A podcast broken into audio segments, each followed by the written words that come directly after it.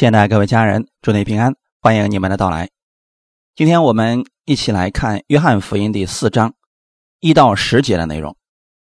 我们分享的题目叫“以耶稣为中心，活水就会从你里边涌出”。《约翰福音》第四章一到十节，主知道法利赛人听见他收门徒施洗比约翰还多，其实不是耶稣亲自施洗。乃是他的门徒施洗，他就离了犹太，又往加利利去，必须经过撒玛利亚。于是到了撒玛利亚的一座城，名叫叙加，靠近雅各给他儿子约瑟的那块地，在那里有雅各井。耶稣因走路困乏，就坐在井旁。那时约有五正，有一个撒玛利亚的妇人来打水，耶稣对他说。请你给我水喝。那时门徒进城买食物去了。撒玛利亚的妇人对他说：“你既是犹太人，怎么向我一个撒玛利亚妇人要水喝呢？”原来犹太人和撒玛利亚人没有来往。耶稣回答说：“你若知道神的恩赐和对你说给我水喝的是谁，你必早求他，他也必早给你活水。”阿门。我们一起先来祷告，天父，我们感谢赞美你，谢谢你预备这么美好的时间，我们一起来到你的话语面前。我们相信以耶稣为中心的时候，你的活水会透过我们涌流出来。我们愿意此时此刻单单来仰望你，让你的话语充满我的心里边。在新的一周开始的时候，我先领受你的话语而生活。我们相信你给我们所带领的路，一定是最蒙福的道路。祝福以下的时间，愿圣灵来带领每一个弟兄姊妹，使我们今天在你的话语当中都能得着供应。奉主耶稣的名祷告，阿门。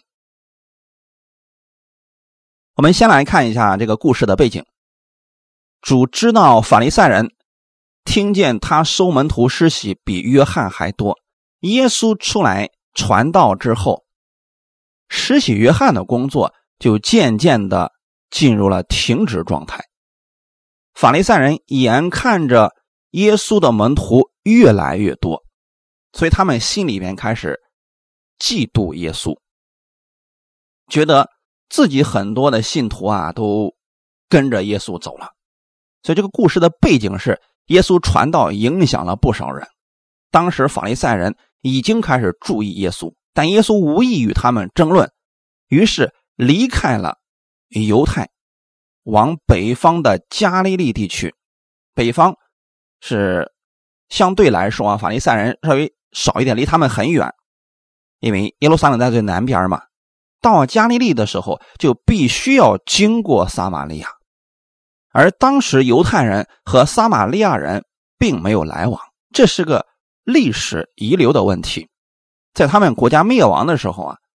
他们被掳到了巴比伦七十年的时间，当时有些人和当地的人通婚生了孩子，那些孩子就是撒玛利亚人，而犹太人认为这些人违背了神的律法，认为他们很污秽，与外邦人一样了，不愿意再与他们来往。这个事情持续了几百年了，谁也解不开这个矛盾。问题其实就在这儿。现在的状态是，他们没有国家了，他们自己之间还互相的不认可，互相的攻击，互相排斥，这就是很可惜的事情。当人以自我为中心的时候啊，即便是在最艰难的时候，他也不愿意跟和跟别人和睦相处，甚至还是会认为自己有很多的好处，挺骄傲的。耶稣是神的儿子，他对任何人没有偏见，也能够接纳所有世人。无论我们过去的问题有多么的糟糕，他对我们绝对不会嫌弃。于是，耶稣到了撒玛利亚的一座城，名叫叙加。那以前的时候啊，犹太人他们要去北方的加利利，他就绕着这个撒玛利亚城的。边上走，从山地走，他也不经过这撒玛利亚城。耶稣因为走路困乏，就坐在雅各井旁边。那个时候是正午的时候，就中午的时候。此时来了一位撒玛利亚的妇人过来打水。这个妇人的背景是这个样子的：她一直渴望有真正的爱情，但似乎一直没有找到。她换了五个男人，目前与她在一起的也不是她的丈夫，因为她的这些行为比较不检点。撒玛利亚城里的人也看不起他，在背后对他指指点点。这个妇人为了减少别人的闲话，选择在最热的时候来井里边打水，因为通常这个时候啊，井边是没有人的。那通常城里的那些人，他们可能在早上或者晚上的时候，天气凉快点的时候，他们来打水。大中午头的时候，没有人过来。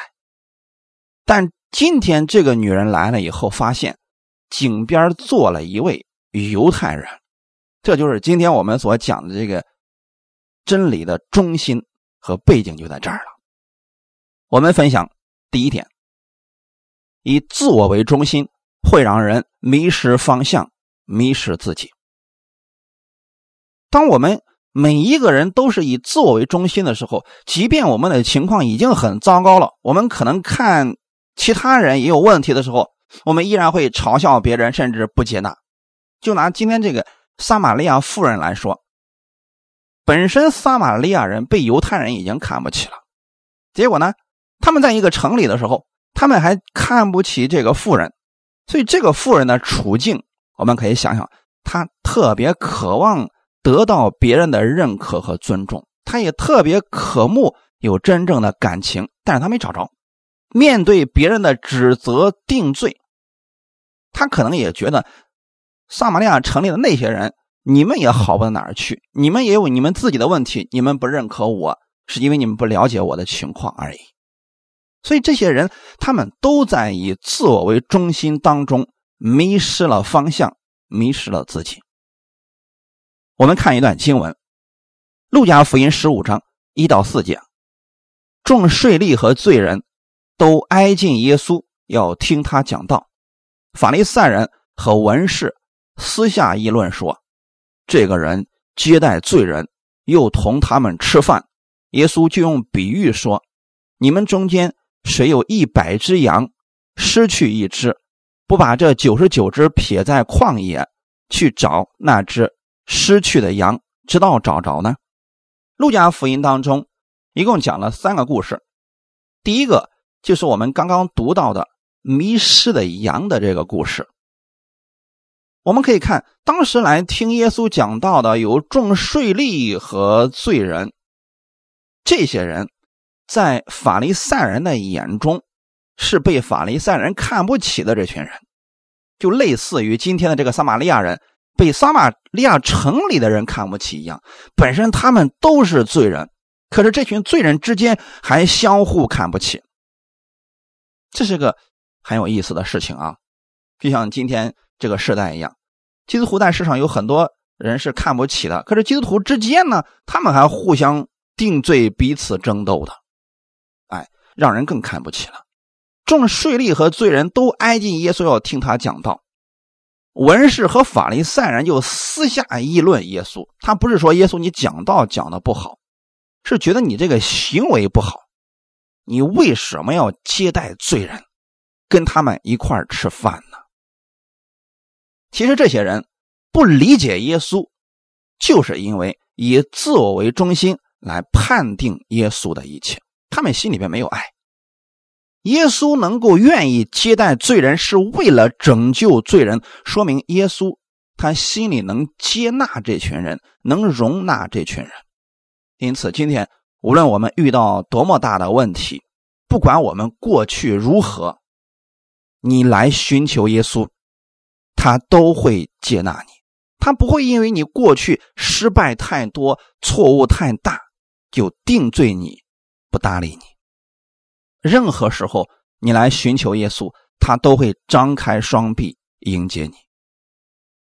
耶稣当时接纳众税吏和罪人。又同这些人吃饭，在犹太人当中啊，有一个不成文的规矩，那就是当你和某一个人坐在一个桌子上吃饭的时候，你等于说接纳了他，和他成为了一类人。那耶稣呢，跟众税吏一块吃饭，就证明耶稣你跟税吏差不多。你跟罪人在一个桌子上吃饭，那么你就跟罪人差不多。这是犹太人当时的一个想法，所以在犹太人当中，他们是绝对不会和这些税吏以及罪人一块吃饭的。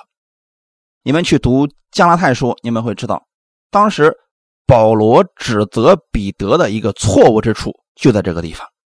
一开始的时候啊，彼得还跟这些外邦人在一个桌子上吃饭，等这个从耶路撒冷来的那些。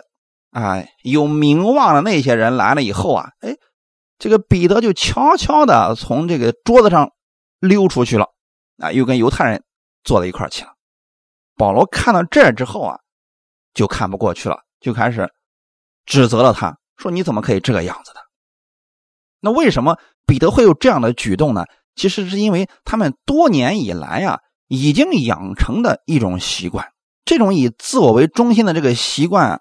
如果不是每天被耶稣的话语更新，不知不觉就会回到那里边去，人就容易迷失自己。其实还是觉得怕别人说我们什么，怕失去了面子等等。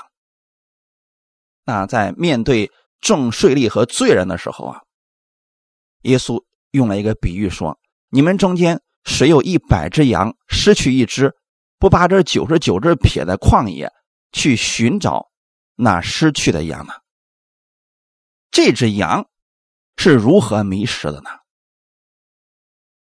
很明显，这只羊的目光没有放在牧人身上，或者说没有听从牧人的声音，他没有紧跟着羊群。或许是他自己发现了更好的东西，也许他发现，哎。旁边有一堆草，非常的新鲜。那为什么其他的羊都没有发现呢？他发现了，他心里还挺高兴的，然后就开始吃这堆草。那可能他觉得说啊，我一会儿就能追上队伍了啊，我一会儿就能跟上去了啊，没关系，他对自己还挺自信的。结果等他吃完了草之后，抬头一看，嘿，找不见牧人了。也许是这只羊。以这种方式迷失了方向，但总之它是迷失了自己，一定是自己有想法。如果它一直跟随着牧人或者跟随着其他的羊群，它是不可能迷失的。因此，我们为什么总是鼓励大家一定要多听到？是因为我们不知不觉当中，我们的自我为中心就会跑出来，就会用这个世界上的一个方式去生活。因此。不断的需要用神的话语来更新我们的心思意念。那这个羊呢，它就很明显，它是迷失了方向了。但大家一定要记得，不是牧人故意要丢弃它的。很多时候啊，我们问题出现了，糟糕的结果出现，那不是神赐给我们的。你说今天意外啊、疾病啊这些灾祸临到我们身上的时候，你一定不要理解错了，那不是神。赐下来给你的，也许是我们自己就就像这只羊一样，我们走着走着，我们可能就偏离了方向了。那此时怎么办呢？他确实是因为自己的原因，不管他是被一些东西或者是其他的人吸引偏离了方向，总之他迷失了自己。那么牧人没有因为他这个做法就放弃他，任由他自生自灭。那么这个牧人指的是谁呢？其实就是我们的主耶稣。主耶稣到这个世上来的时候，他去寻找那只迷失的羊，他把那九十九只放在羊圈里之后，出去去寻找那一只失去的羊。我们的神来到这个世界上，是为了来寻找我们。我们过去的时候都像。迷路的羊一样，我们偏行几路，找不着回天家的路了。耶稣来寻找我们。那，今天耶稣坐在这个雅各井的旁边，其实就是为了拯救这个妇人。那当然了，你去拯救他的时候，总得有一些话语要去讲吧。于是耶稣对这个妇人说：“妇人，能给点水喝吗？”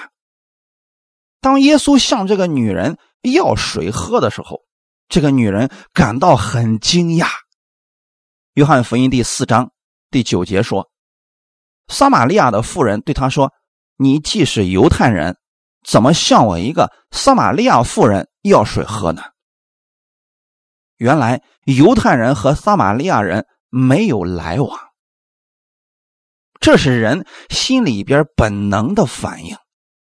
他已经被同城的人看不起了，即便是在这种情况之下，他心里边那种自我的意识依然还存在，他还不愿意与犹太人有任何的来往，还在持守他所谓的正确以及祖宗的一些遗传。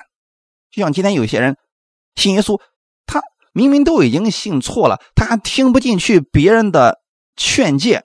啊别人给他指出一点这个真理的时候，他还用很多方式去辩解。其实这就是说，如果我们现在情况已经很糟糕了，不如把我们现在所领受的东西都放下来。也许我们换一种方式去看待我们的生活，看待神的话语，会有新的看见呢。但是连这样虚心能够听的心，很多人都没有。这就是人的自我。但这个女人过了一会儿之后，她撇下了她的水罐子，跑向了城里边，开始传扬基督。约翰福音第四章二十八到二十九节，那妇人就留下水罐子，往城里去，对众人说：“你们来看，有一个人将我素来所行的一切事都给我说出来了。莫非这就是基督吗？”这个女人为什么一开始她的防范心理如此严重，她的自卑心理也如此严重？她生怕别人知道她的事情。没过一会儿，她能有如此大的改变呢？她不再怕别人说她什么，她开始有了力量面对自己的过去呢？到底是什么改变了他呢？其实很简单。他的心里边被基督充满了。阿门。耶稣跟人交流的时候，给人的一定是生命，一定是盼望。当人以耶稣为中心的时候，不再去关注自己的问题和自己的过去的时候，他的心只要被耶稣充满了，耶稣的力量就会充满他的里边，从他里边就会涌出活水来。其实此时此刻，当这个女人去城里边宣扬基督的时候，她的心里边已经被活水充满了。当你想给别人一杯水的时候，你里边必须有一桶水那样的容量，你才能够给出去。因为那样，你给出去的时候，你也不觉得你少了什么。如果你就一杯水，你要给出去一杯水的时候，你真的太难了。耶稣的爱充满在我们里面的时候，当基督的真理充满在我们心里的时候，我们会非常乐意的给出去。你会发现，当这个妇人她的心被基督的话语充满的时候，她立刻从自我当中释放出来了。他以耶稣为中心，他看到了基督的饶恕、接纳和爱，他看见了。神的恩典大于罪，所以他不再惧怕别人对他说什么。他开始冲进城里边，对那城里面所有的人开始宣讲福音，说：“你们快来看，有一个犹太人，我们跟他从来没有任何来往的，他竟然把我的事情说出来了。他为什么有这么大的勇气呢？”是因为耶稣说出他的那些问题的时候，并没有定罪和指责的心。我想，同城的人肯定也知道他的问题，可是大家在面对这个女人的时候，也许是蔑视，也许是瞧不起，更多的可能是在背后议论纷纷，让这个女人越来越内疚，越来越觉得不自在。但是耶稣指出他这些问题的时候，给出的是爱，是接纳，是饶恕，让这个女人瞬间觉得自己被爱了，被接纳了。在他心里，他觉得只有基督才能做到这样的事情。于是他冲进城里边，对那些过去瞧不起他的人开始传讲这福音。哈利路亚！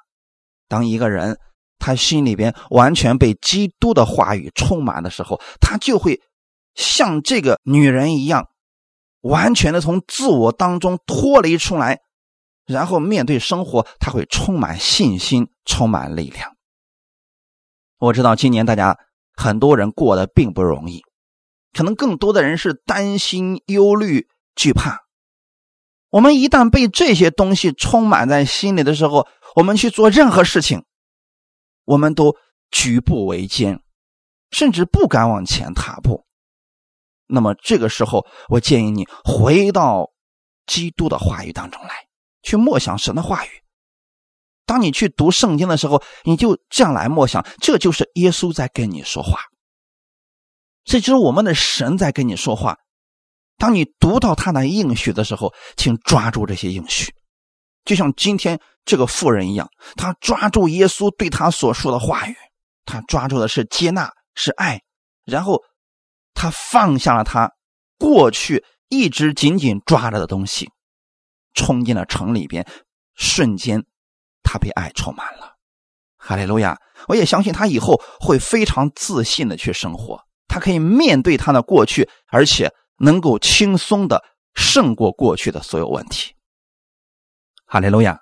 我们分享第二点，耶稣就是活水。约翰福音第四章第十节，耶稣回答说：“你若知道神的恩赐。”和对你说：“给我水喝的是谁？”你必早求他，他也必早给了你活水。耶稣传福音，跟一些人传福音的方式可能不一样。一些人是逮住一个人就给他讲要信耶稣啊，不信耶稣下下地狱，上信耶稣进天国。用这种方式呢，觉得很死板，很多人很难接受。一听起别人要给他传福音，就心里特别的难受，哎，拒绝，定罪。你看耶稣是怎么去给这个富人传福音的呢？他是以水开始。既然耶稣此刻他感觉到累了，他坐那儿休息，这个女人正好来打水，就以此为开场白，说能不能给我一点水喝？其实，如果这个妇人呢，她心里边充满了神的爱，她没有这些问题的时候，甚至说没有这种偏见的时候啊，她就说好的。那这就很自然了，就是因为他有以自我为中心的这种想法，所以开始了他问题的显现。耶稣以这样的问题开始，开始把福音给他，以水为开始，最后赐给这个女人活水。耶稣知道这个女人的一切。当耶稣向她要水喝的时候，实际上是要赐活水给她，把生命。赐给她。当我们以耶稣为中心生活的时候，是神的心满足了吗？每次当我们去教会，我们举手敬拜神的时候，是我们的神心里边喜乐了吗？难道我们的神缺乏赞美人员吗？众天使唱歌不比我们更专业吗？难道我们的神没有尊荣，所以他要在人的身上？找到存在感吗？当然不是。当我们以耶稣为中心生活的时候，是我们得着了益处，是我们的心得着了满足。阿门。就像这个女人一样，当她跟耶稣交流的时候，她的心得着了满足，她从自我当中释放出来，从内疚当中释放出来，从定罪当中释放出来了。当我们举手敬拜神的时候，不是我们的神看到我们敬拜他就很喜乐，乃是我们去敬拜他的时候，我们的心专注在耶稣的身上，我们的心喜乐了。我们从世界的忧伤当中、忧虑当中、担心当中、惧怕当中释放出来，我们的心被喜乐充满了。神知道我们有这样的缺乏，所以让我们去举手敬拜他，要把这样的喜乐充满在我们的身上。当我们赞美神的时候，不是因为我们赞美我们的神才能够坐在那儿享受这种赞美。我们的神不缺赞美的人员，是因为我们缺乏赞美。我们的心里边通常充满了苦楚，充满了各式各样的艰难。所以，我们来到神面前的时候，我们不要再去讨论我们有多么的难，你要转过来向他发出赞美，苦水就会变成甜的。哈利路亚！我们的神，即便没有人去尊荣他，没有人去赞美他，他依然还是神。如果说因为有人赞美了他才有满足的心，那说明神是不完全的。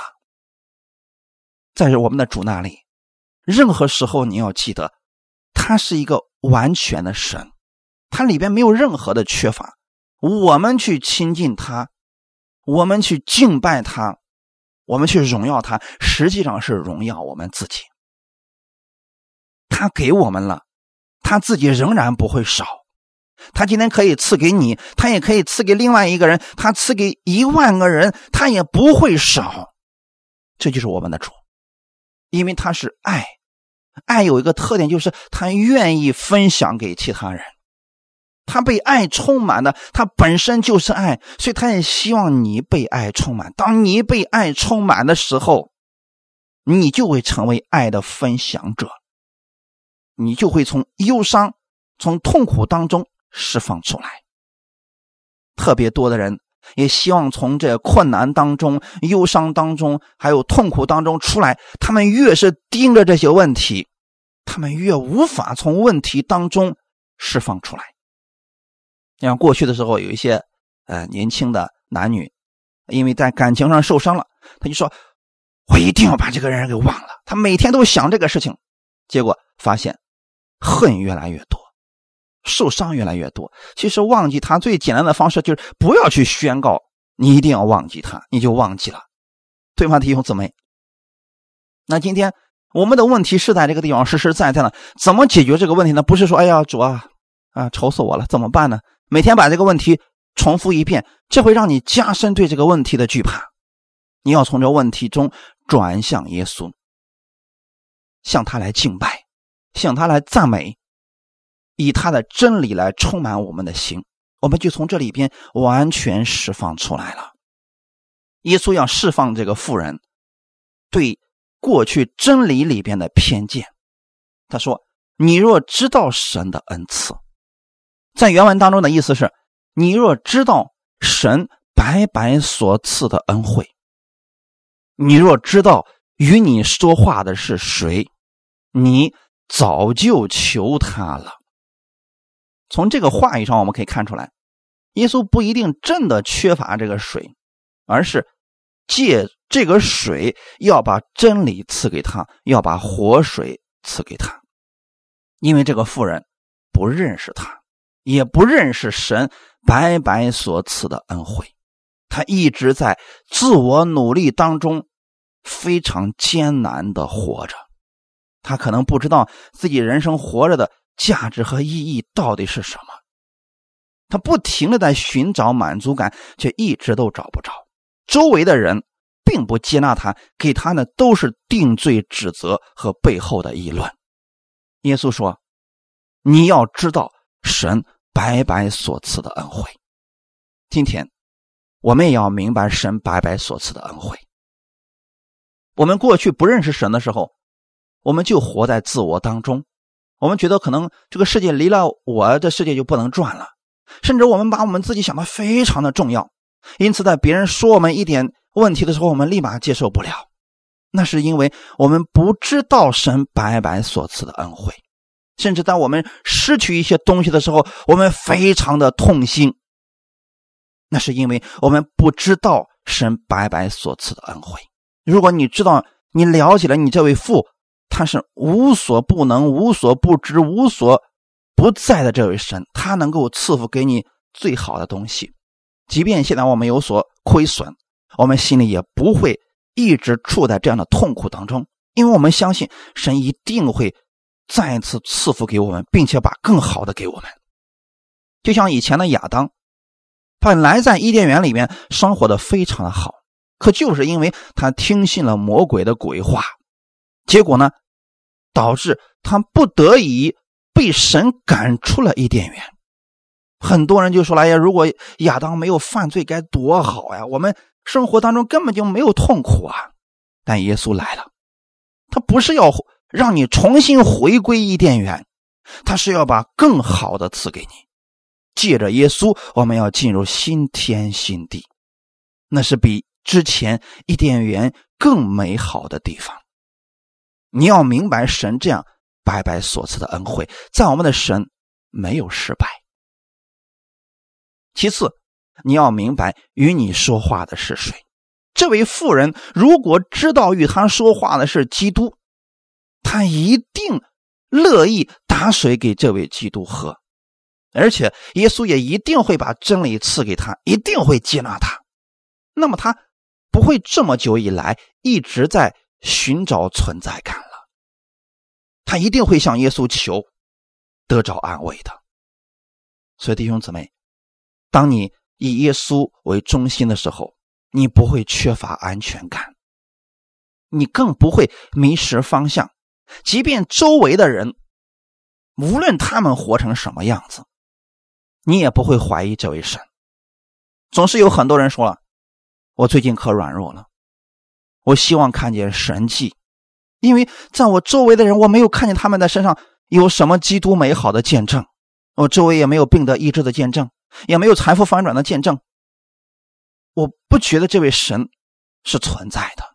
其实你不应该在你周围的这些人身上去寻找耶稣，你应该回到真理当中。你要相信的是圣经上所写的那一位基督。就算你周围的人都没有活出来这位基督的样式，你可以呀，你可以作为那第一个呀。因此。要把你的信心，把你的目光都放在耶稣身上，以耶稣为中心，从你里边会流出活水来，成为你周围这些人的见证，就像今天这个妇人一样。那么，我相信他们这个城里的人也不认识基督啊，也没有活水的供应啊，但恰恰借了这个妇人，却把基督带进了撒玛利亚城。让那一群迷失的人，他们找着了方向。哈利路亚！所以，当你以基督为中心的时候，你的心里面会流出这样的活水来，不但让你自己充满了，也让你周围的人看到基督的美好。你会知道你在这个世界上的使命以及活着最大的意义是什么。你不会再为那些鸡毛蒜皮的得失而天天忧虑烦心了。马太福音。十八章十九到二十节，我又告诉你们：若是你们中间有两个人在地上同心合意的求什么事，我在天上的父必为他们成全。因为无论在哪里有两三个人奉我的名聚会，那里就有我在他们中间。阿门。聚会。也应当是以耶稣为中心，高举耶稣的作为，这样的聚会，活水就会透过这个人，透过这个讲道的人涌流出来，成为大家的供应。阿门。今天这位妇人，我们看见了，当耶稣跟他在一起交流真理的时候，耶稣把活水给了他，结果。他就成为了一个传讲福音的人，透过他把这个福音就带到了他的城里边。那如果我们在聚会的时候讲的是别的东西，我们讲一些世俗的理论，哎，讲一些什么防骗术啊，讲一些这个世俗上的这个呃为人处事的方法啊等等啊，不是讲耶稣的话，那个不会带来圣灵的能力，人可能会觉得。哎，讲的有道理，但是却没有能力。很多时候呢，我们可能给别人传达的就是一些什么什么呃过去的一些历史啦，一些东西，这些东西是有道理的，我们不能否定这些东西，但这些东西不会让人的心苏醒，除非我们在给别人传讲耶稣，以及耶稣在十字架上为我们所成就的时光。当人听到的是耶稣这个名字以及耶稣所做的事的时候，圣灵会透过这些真理，让人的心苏醒过来，就会直接击穿人里边最坚硬的东西，让他的灵魂苏醒过来。这个人立刻就能够从死亡当中、疾病当中，甚至痛苦当中释放过来。我们要让基督成为我们生命的中心，这样神也会借着你去供应其他人。耶稣长途跋涉来找这位妇人，是要把活水赐给他，这就是我们的主，并不是这位妇人寻求耶稣。我们要记得，总是耶稣在寻找我们，总是他在等候我们。人很多时候啊，总是会被一些不太重要的琐事所缠累，偏离方向。有时候呢，是走到了耶稣的前面，啊，这个时候我建议你啊，等一等，别那么着急，等一下你的主。有时候呢，是我们偏离了方向，掉队了，这个时候啊，别再到处乱走了，因为你不一定能找着耶稣了。你怎么样呢？依然是等一等。等着耶稣过来寻找你。有人说了，我不知道什么时候耶稣来找我呀。其实很简单，如果现在你为一些事情压力很大，你不知道该怎么办，这个时候你为这个事情祷告了，你周围有些人过来给你传讲了真理。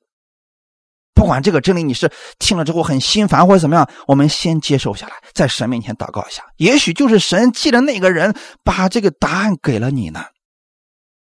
阿门。不一定非得是天上一道白光下来，然后你三天看不见东西，你才能承认那是神给你的呀。我们不一定非得用保罗那种方式来悔改才能看见神吧？也不一定非得是晚上做一个梦，耶稣亲自对你说什么。有很多时候，天使就在我们的身边，神借着我们身边的人给我们答案。总之，我们等一下，先别太着急去四处走着找答案了。也许我们越走，离这个答案会越远的。羊有个特点，它有一个弱点，就是它眼睛是近视眼所以它看不不了太远的地方。它跟牧人不一样，牧人第一呢，个子比他高，眼光就比他看得远。羊呢，确实眼光看得比较近。那只要羊迷失了方向，他想要回家是不可能的。他跟狗啊，跟那些狮子啊还都不一样的。那些动物自己有自己独特的方式可以找着回家的路，但羊是不可能的。因此，它能回来的唯一的方式就是牧人去寻找它。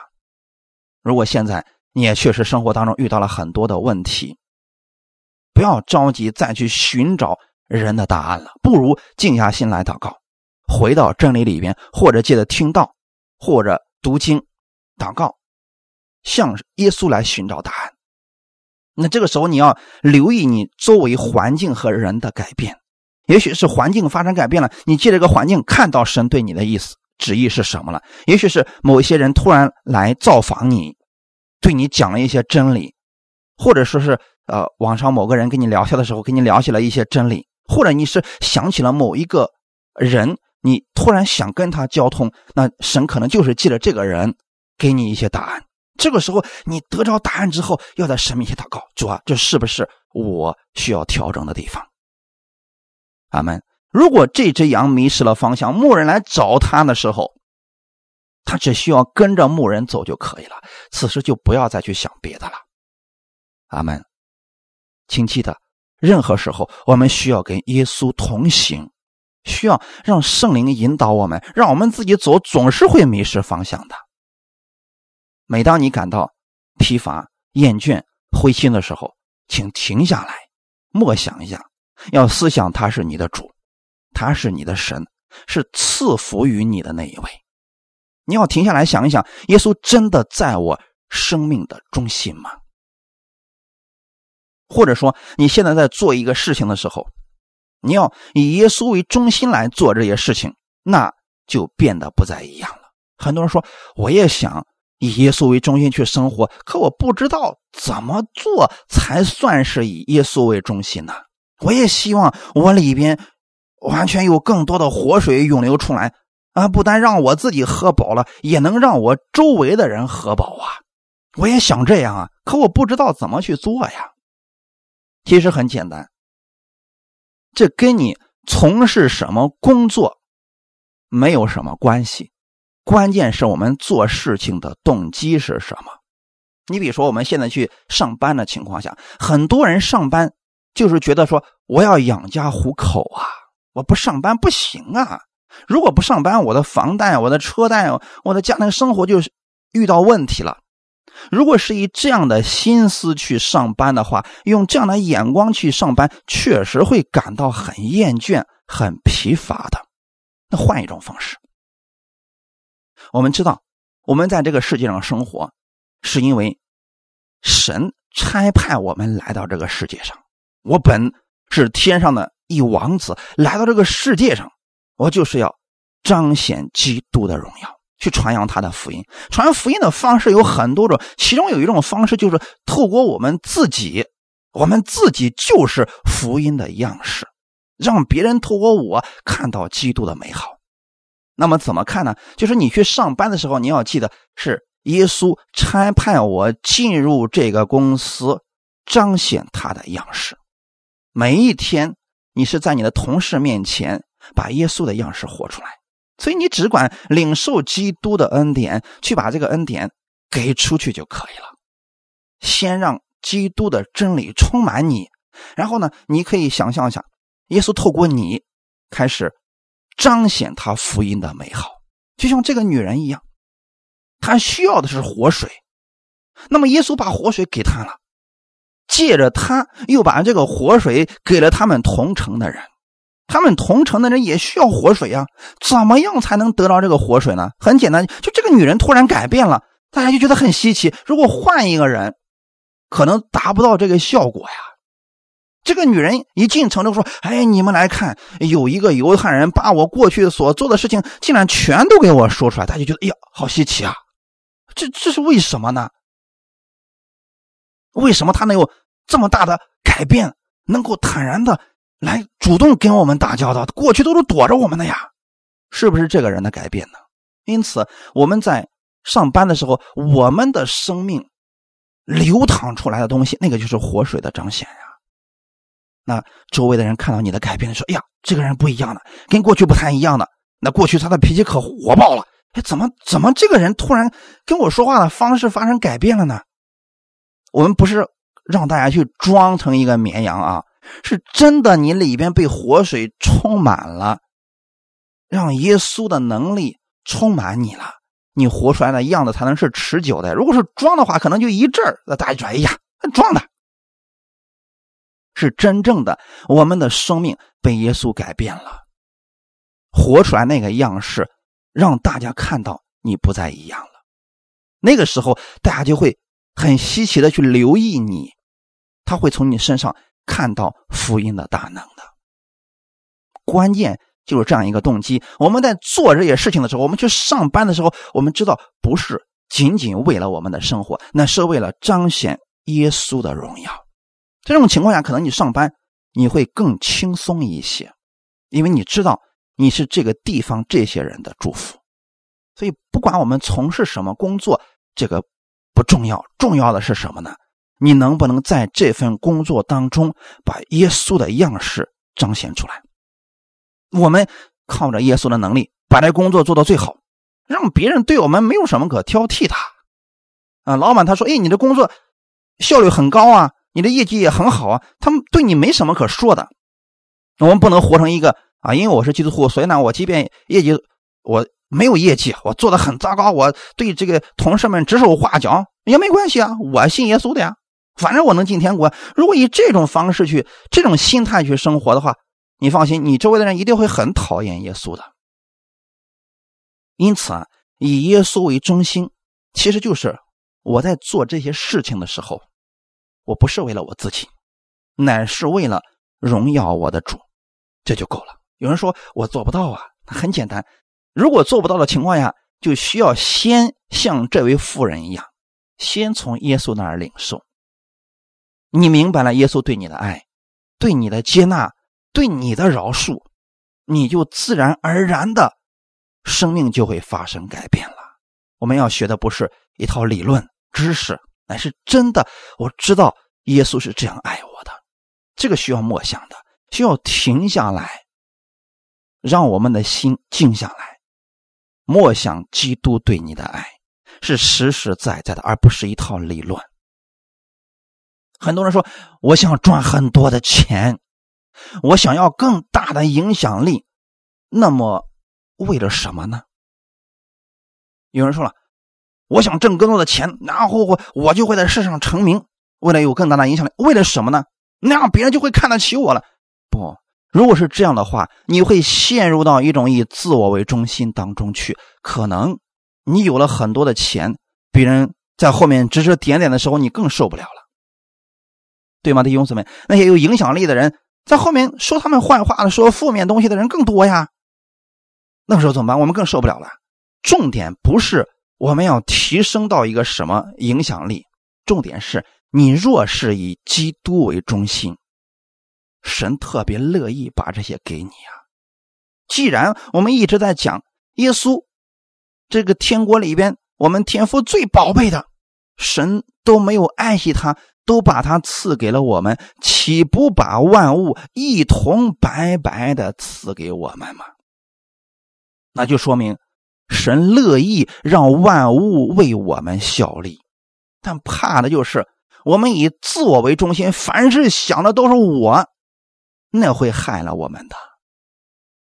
但若是我们愿意以基督为中心，以耶稣为中心，像活水一样去供应别人。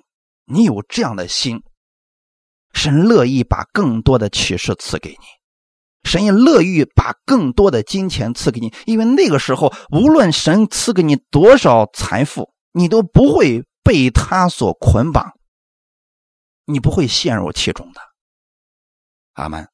但若是我们没有看到这一点，可能我们有了钱之后，我们就真的就会忘记自己是谁了，那样会害了我们自己。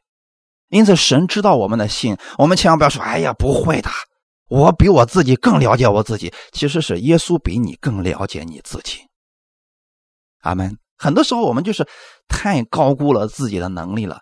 这个时候，不如在耶稣面前安静下来，去聆听他的话语，承认我们自己离开了主，什么都做不了。那个时候，只要我们的这个信的正确了。我们的心在主面前乐意的谦卑的服侍的时候，神乐意让周围的资源都为你服务的。神不可能说，因为偏见看不起你，所以赐给他不赐给你，不会的。我们一开始就讲了，神就是爱，爱的特点就是乐意分享。他看到你高兴，他更高兴；他看到你富足，他更高兴；他看到你喜乐。他更喜乐，哈利路亚！他看到你生命丰盛了，我们的神的心里边才是满足的呀。他他会觉得说：“哎，真是太好了呀！”有时候我们去帮助一些人，我们也能体会到这种喜乐和满足，对吗？就是我们看到我们所帮助的人，他的生命丰盛了，他们的情况改善了，我们心里边真的是非常的高兴啊。那我最喜乐的事情就是，我听到一些人因为听讲道，他们。生命发生反转了，家庭发展翻转了，他们生活当中有很多美好的见证，我心里面真的非常的喜乐，因为他们现在懂得了如何去依靠耶稣了，这是最好的呀。阿门。假如你能正确的使用钱财，让更多的人认识福音，你愿意去帮助更多的人，比如说去支持福音的施工啊，我们不再变得吝啬了，变得十分的慷慨了，神不会停止这份供应的。阿门。所以停下来，我们要思想一下：耶稣真的在我生命的中心吗？我们在这个事情上，我们要单独跟神祷告。这样的事情别人帮不了你的，除非我们的心打开了，我们就会像这个妇人一样发生改变。哈利路亚！最后我们看一段经文，《约翰福音》第七章三十七到三十九节，《约翰福音》第七章三十七到三十九节，节期的末日就是最大之日。耶稣站着高声说：“人若渴了，可以到我这里来喝。信我的人，就如经上所说，从他腹中要流出活水的江河来。”耶稣这话是指着信他之人要受圣灵说的。那时还没有赐下圣灵来，因为耶稣尚未得着荣耀。我们去读圣经的时候，一定要分清楚旧约和新约。耶稣在没上十字架之前，几乎都在旧约之下，所以那个时候耶稣会讲一些律法啊，会让人去呃寻求他，还有一些事情是尚未完成的，比如说今天所说的这个话语：“人若渴了，可以到我这里来喝；信我的人，就如经上所说，从那腹中要流出活水的江河来。”耶稣说这个话语的时候，即便这个人目前立刻相信耶稣。他也不可能立刻就领受圣灵，因为时候还不到。他们要继续等待，要等到什么时候呢？要等到五旬节的到来，那个时候圣灵降下来了，就会充满他们。只要他们愿意到耶稣这个活水这儿来领受来喝，人就会立刻领受圣灵。那么我们在使徒行传的时候就能看到这些事情。当时彼得去讲道的时候。外邦人听彼得这样讲，圣灵立刻就降下来，他们就开始说方言，又开始说预言，开始赞美神。这就是耶稣目前说的这个话语，当时就已经成就了、应验了。因为在使徒行传的时候就已经到了新约之下了。那我们今天只能在新约之下了，对吗？我们不可能回到旧约之下了。我们今天已经在新约之下了。那当我们告诉大家，人。若觉得渴了，什么意思？你觉得你里边有缺乏了，你觉得你有软弱了，你觉得你有问题了，到耶稣这儿来，来干什么？来喝，他的水是免费的，但是是最好的活水。你到耶稣这儿来喝，不用担心，他这有源源不断的供应。今天神可以供应你，也可以供应他，也可以供应所有的世人。怎么来喝呢？相信他。相信耶稣能解决你的问题，相信耶稣爱你，相信你无论如何，耶稣都乐意接纳你。把这份信放在心里边，你用这样的信去看待耶稣，去读他的真理，去相信他的真理的时候，你里边就会得着释放。那么，你领受的是耶稣的赦免、耶稣的饶恕、耶稣的爱。从你里边就会流出活水的江河来。领受的是什么？流出来的就是什么？哈利路亚！领受的是圣灵，所以你就会愿意跟随圣灵去生活，愿意被圣灵所引导，愿意以耶稣为中心来生活。因为圣灵来了，就是要为耶稣做见证，就是要把基督的真理让我们明白。哈利路亚！感谢赞美主。愿意我们弟兄姊妹，我们读圣经的时候，我们让圣灵帮助我们明白这些真理。我们在祷告的时候，我们让圣灵来帮助我们一起祷告，明白天父的心意。当我们去做事情的时候，我们让圣灵来引导我们，让我们知道如何走前面的路。感谢赞美主，我们也相信新的一周开始了。我们先来到神面前。领受他的话语，我们下定心志，愿意耶稣为中心来生活，领受他的活水。我们相信，从你的腹中也会流出这活水的江河来。人会在你的身上看到基督的美好，看到基督的爱，看到基督的饶恕，看到基督的和睦。哈利路亚！感谢赞美主，耶稣爱你们。我们一起来祷告。天父，我们感谢赞美你，谢谢你带领我们进入你的真理当中。我们不愿意以自我为中心而活着，那样会让我们变得非常的自私。我们愿意以耶稣为中心活着，无论我们做什么事情，我们愿意荣耀你。虽然我们知道我们靠自己不能做什么，但圣灵帮助我，让我把明白的真理在生活当中能够活出来。这样不仅能造就我自己，也能造就我身边的人。感谢赞美你，天父，你是如此的爱我。耶稣，你把耶稣这位最宝贝的没有吝啬，你赐给了我，所以我也相信你乐意把万物赐给我，成为我的帮助。新的一周的开始。我愿意带着耶稣的爱去生活，让基督的活水充满我。我带着这个活水，供应更多的人。我相信你会赐福我手中所做的，让我在手中所做的事情上看到神的美好，看到你的祝福。我也会成为别人的祝福。感谢赞美你，一切荣耀都归给你。奉主耶稣基督的名祷告，阿门。